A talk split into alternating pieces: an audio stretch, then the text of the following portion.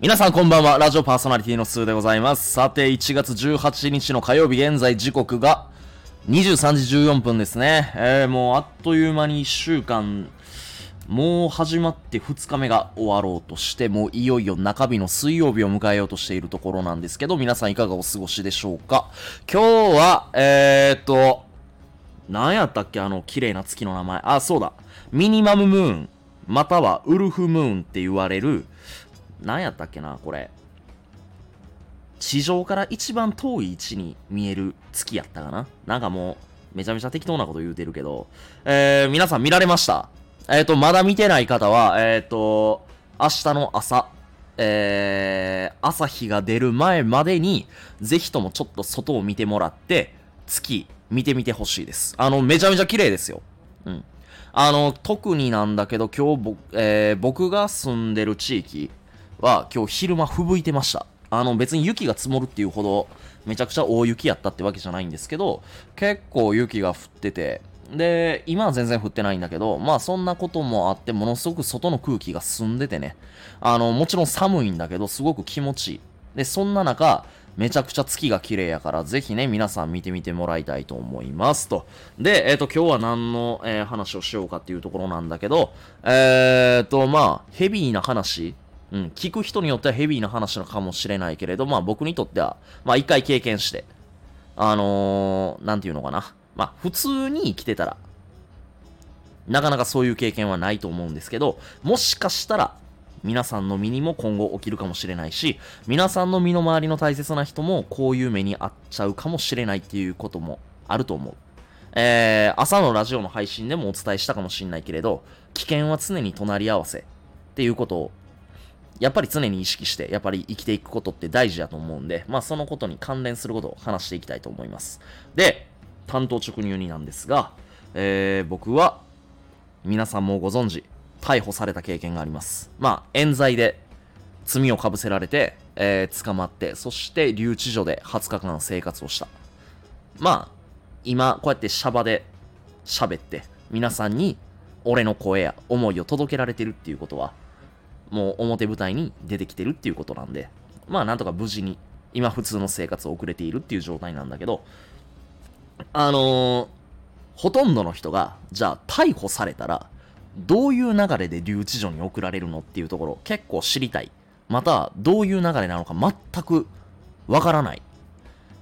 もしくは、逮捕された瞬間に、もういきなり刑務所行きなんじゃないかっていう風に思っちゃう人も結構いると思うんだけど、えっと、その辺の誤解を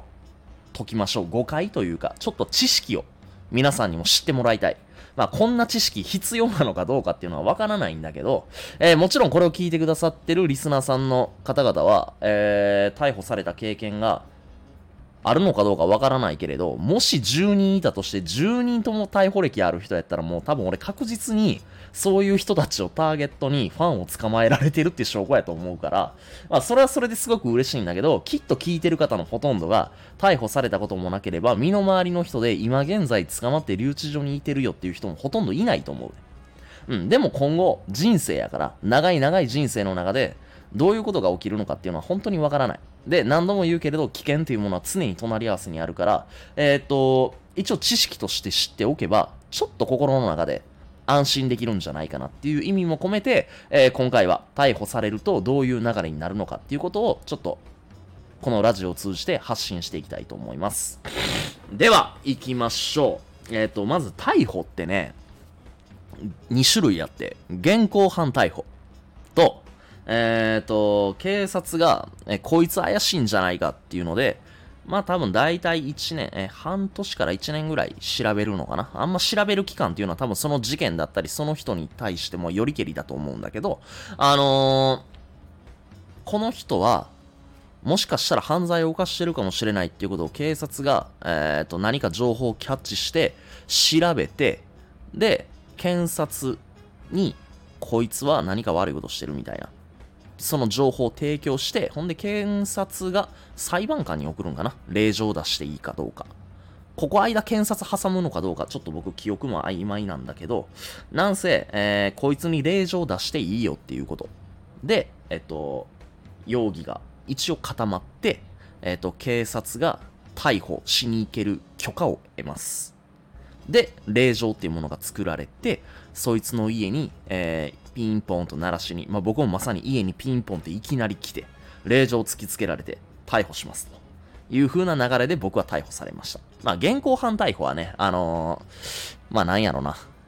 治安の悪い地域っていう言い方したらちょっと悪いかもしれないけれど、例えば酔っ払い同士が喧嘩して、えー片方が暴力振るって、えー傷害罪か何かで、まあ、誰かが警察が呼んで、で、捕まっちゃうみたいな。もうその場で即逮捕みたいな形。まあ、これがよくいわゆる現行犯逮捕って言われるもの。で、僕は今回は令状を突きつけられての逮捕でした。で、そうなるとどうなるかっていうと、まあ、まず自宅とか、車持ってる人だったら車の中の、あのー所有物、どういうものを持ってるかっていう警察のガサが入ります、まず。で、えー当然、警察っていうものは、えー玄関入ってくるときに靴は並べません。うん。汚ね靴ばっか履きやがってボケって思ったけど、あの、靴なんか当然並べません。で、えーっと、倉庫の、あとクローゼットか服とかも嵐に荒らしまくって、片付けもしやがらない。もうクソみたいな集団でした、ほんまに。もうこれはほんまにはっきり言わしてもらおう、ほんまに。うん。お前そんな言い方すんなよって言われても事実やし、あー俺釈放された今でもこいつらいつ片付けに来よんねやろって思ってるぐらいやから、ほんまに。うん。まあこのことは後にあの本に出版するとき思いっきり書いたろうと思って。うん。まあ、それはともかく。で、ガサ入れしたら、次、えーっとね、自分の住んでる近くの警察署を警察、えっと、管轄の、俺、例えばね、なんていうのかな。自分自身が沖縄に住んでますと。沖縄に住んでるんだけど、えーっと、自分自身が何か罪を犯して、被害者がいますと。その被害者が北海道の人であって、北海道の住んでる地域の、その人が住んでる地域の管轄の警察署に被害届を出して、そこの警察署が令状を発行しましたってなると、北海道から沖縄に警察があなたの、えー家に来ますと。沖縄の家に住んでるあなたの家に来ますと。で、北海道のどこどこの県警の人が令状を突きつけて、えっと、逮捕ってなると、あなたはそこから北海道の警察に送られることになります。うん。で、えっと、警察は、まず捕まえると、えーっとね、あなたのことを一回取り調べするんですよ。うん、簡単な取り調べ。近くの警察署で。うん。で、近くの警察署で、えっ、と、取り調べが終わると、そのタイミングで手錠をかけられます。はい、何時何分あなたを逮捕。みたいな感じで、えっ、と、手錠をかけられて逮捕されて、で、警察が乗ってきた車、もしくは、えー場合によっちゃ新幹線とかを使って、えっ、と、その警察官の管轄の、えー警察署まで行きます。うん。俺の時は、ちなみに、えっ、と、手錠をかけられて、その警察官の人たちが乗ってきた車で、えーその人たちの管轄の警察署まで、だいたい車でに、えー3時間から4時間ぐらいかけて行ったのかな。うん、行きました。で、ちなみになんだけど、警察のガサが入った瞬間に、もう携帯とかも押収されるから、えっ、と、身内とか、あと恋人とか、あと仲間とかいてる人たちは、あの、連絡一切取れなくなるんですよ。うん。だからめちゃめちゃ辛いよ、ほんまに。例えば誰かと約束事してたとか、仕事で例えばアポ入ってるとか、お客さんと会う約束してるとかって言ったとしても、これ連絡取れないんですよ。うん、警察に頼むからこれだけ連絡させてくれって言っても、いやもう無理の一点張り。ほんまにクソみたいやったな。マジで。うん、ニタニタニタニタして、いや、それは無理だよ、みたいな感じで言われて、ほんま、お前ら芝居だろかと思ったけど、ほんまに。まあ、それはもうともかく、俺のあくまで気持ちの問題やから、実際芝居たりはしてません。で、芝く気もありませんと。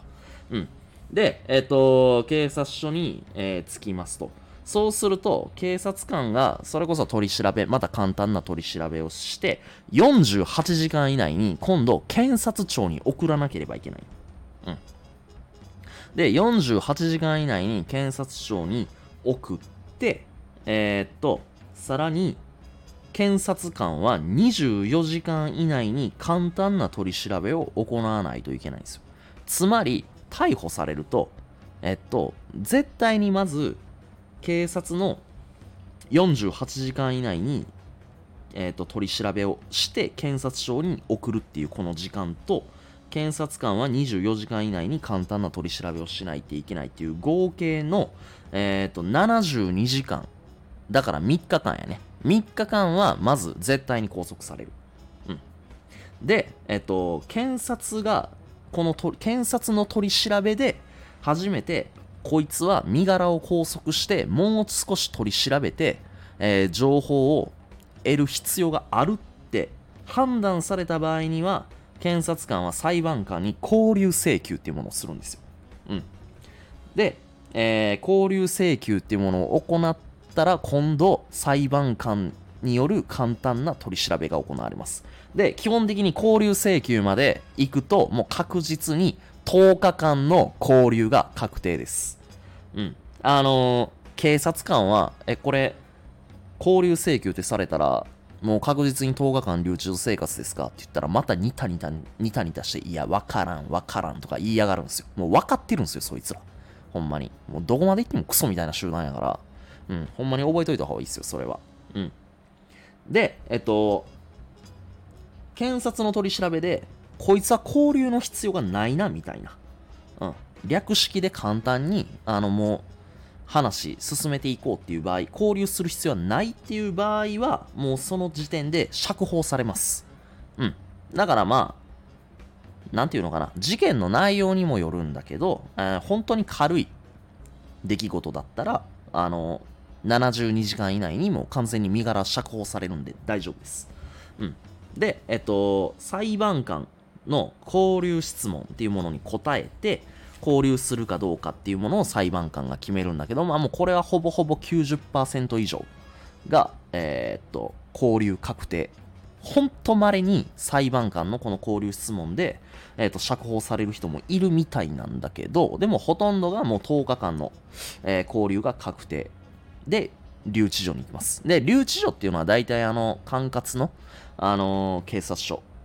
の中にあるのかなえー、他の地域は僕ちょっとよくわからないんだけど、俺の行った警察署っていうのは警察署の中に留置所があったんで、あのー、で、留置所に入れられて、で、そこから10日間の留置所生活がまずスタートしますと。うん。で、えっと、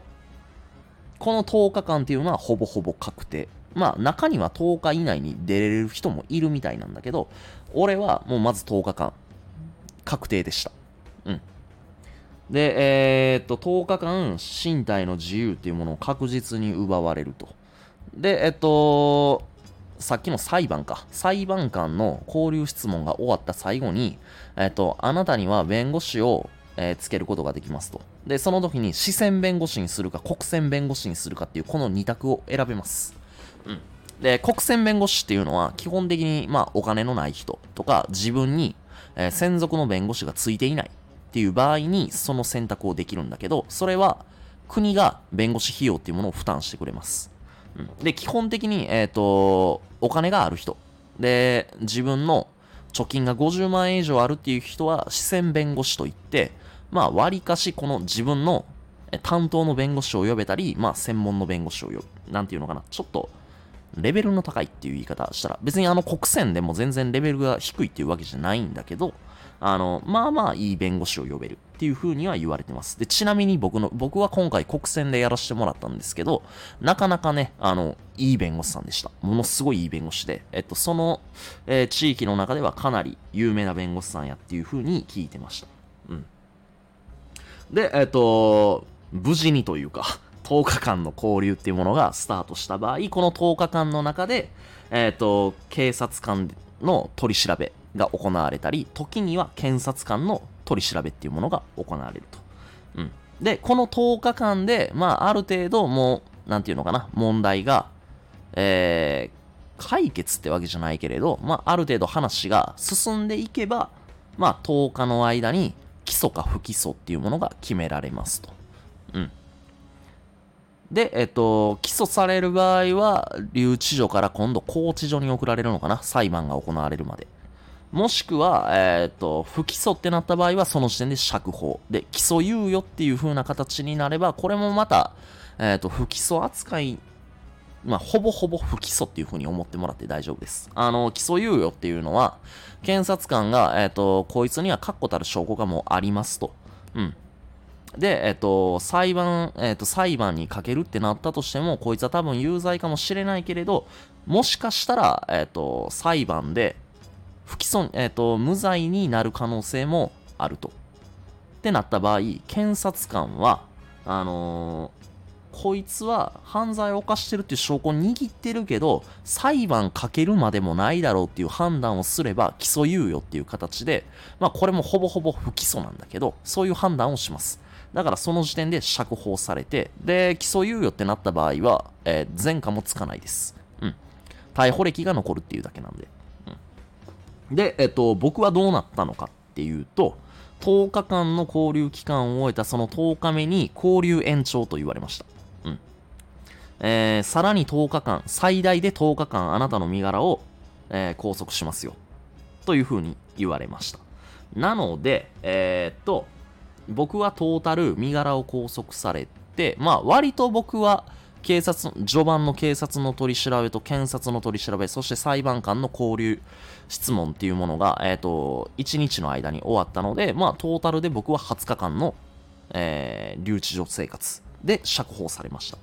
うん。で、えっ、と、だから、まあ覚えておいてもらいたいのは、とりあえず、もし、あなた自身も、えー、これを聞いてくださっているリスナーさんの身の回りの大切な人たちが警察に逮捕されましたってなったら最低え、っと一旦まず72時間は拘束される、うん、っていう風にちょっと覚えておいてもらいたいです。でその後、えー、留置所、えー、交留っていうものをを裁判官が決めた場合は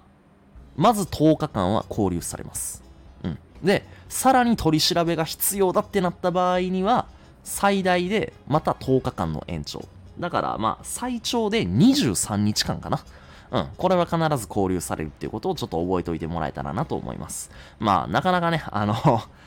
覚えておいてもらったらいいなって言ったところで、まあ、起きてほしくないけどね。もちろん、リスナーさんの人たちには。だけど、えっ、と、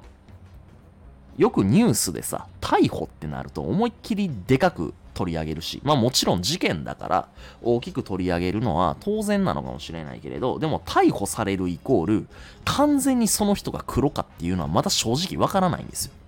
うん。どの時点でこいつが確実に黒かどうかっていうのは、ともう結局裁判でしか決まらないのよね。うん。裁判まで行って、あのー、例えば有罪を食らいましたと。なった時点で初めてそいつは犯罪者というか、えー、前科持ちっていう風な形になりますと。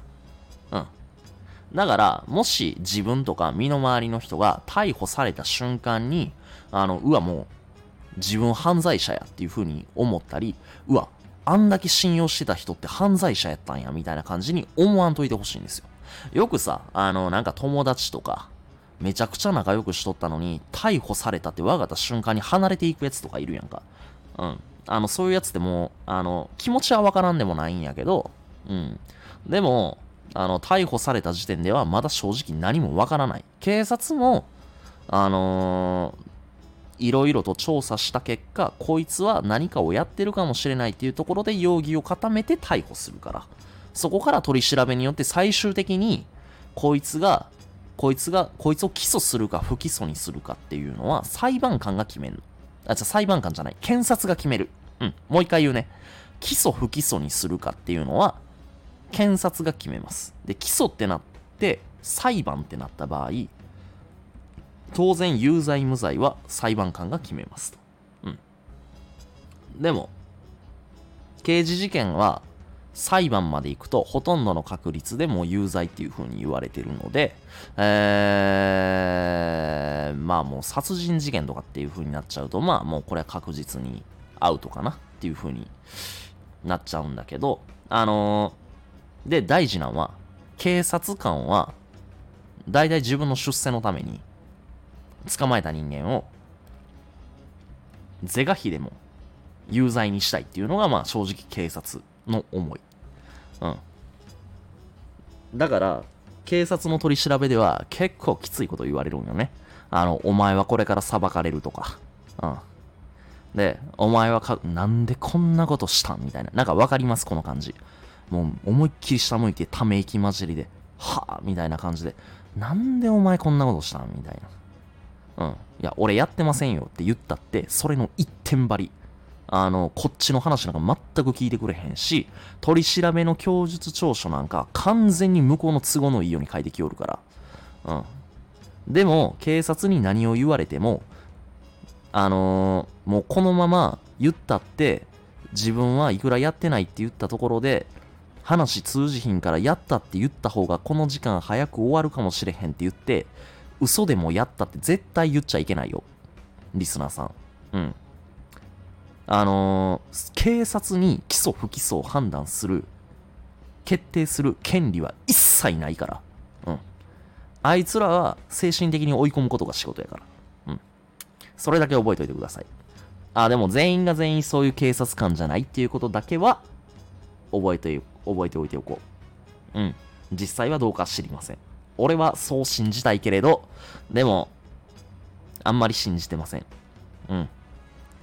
なかなか取り調べて警察がどういう感じで動いてくるかっていうのは、こういう、えー、今回の件ですごく勉強になったのでね。うん。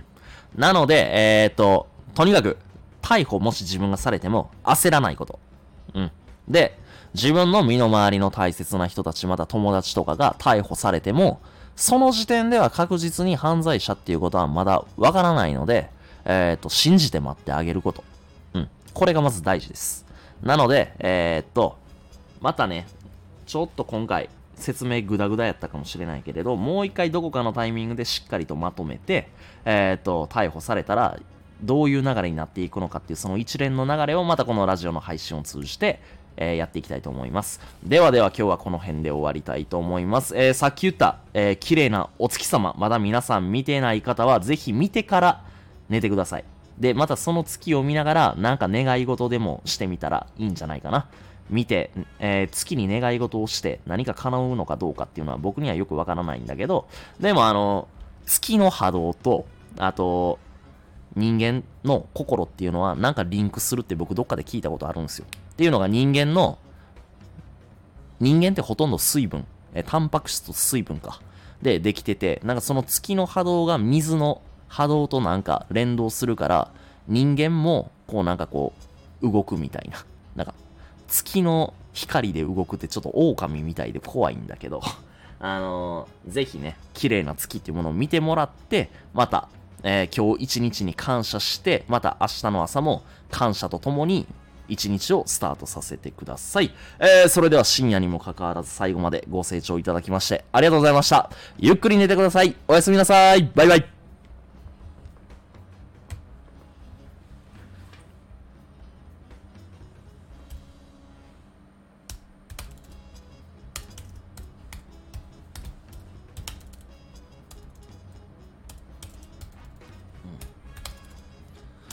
うん、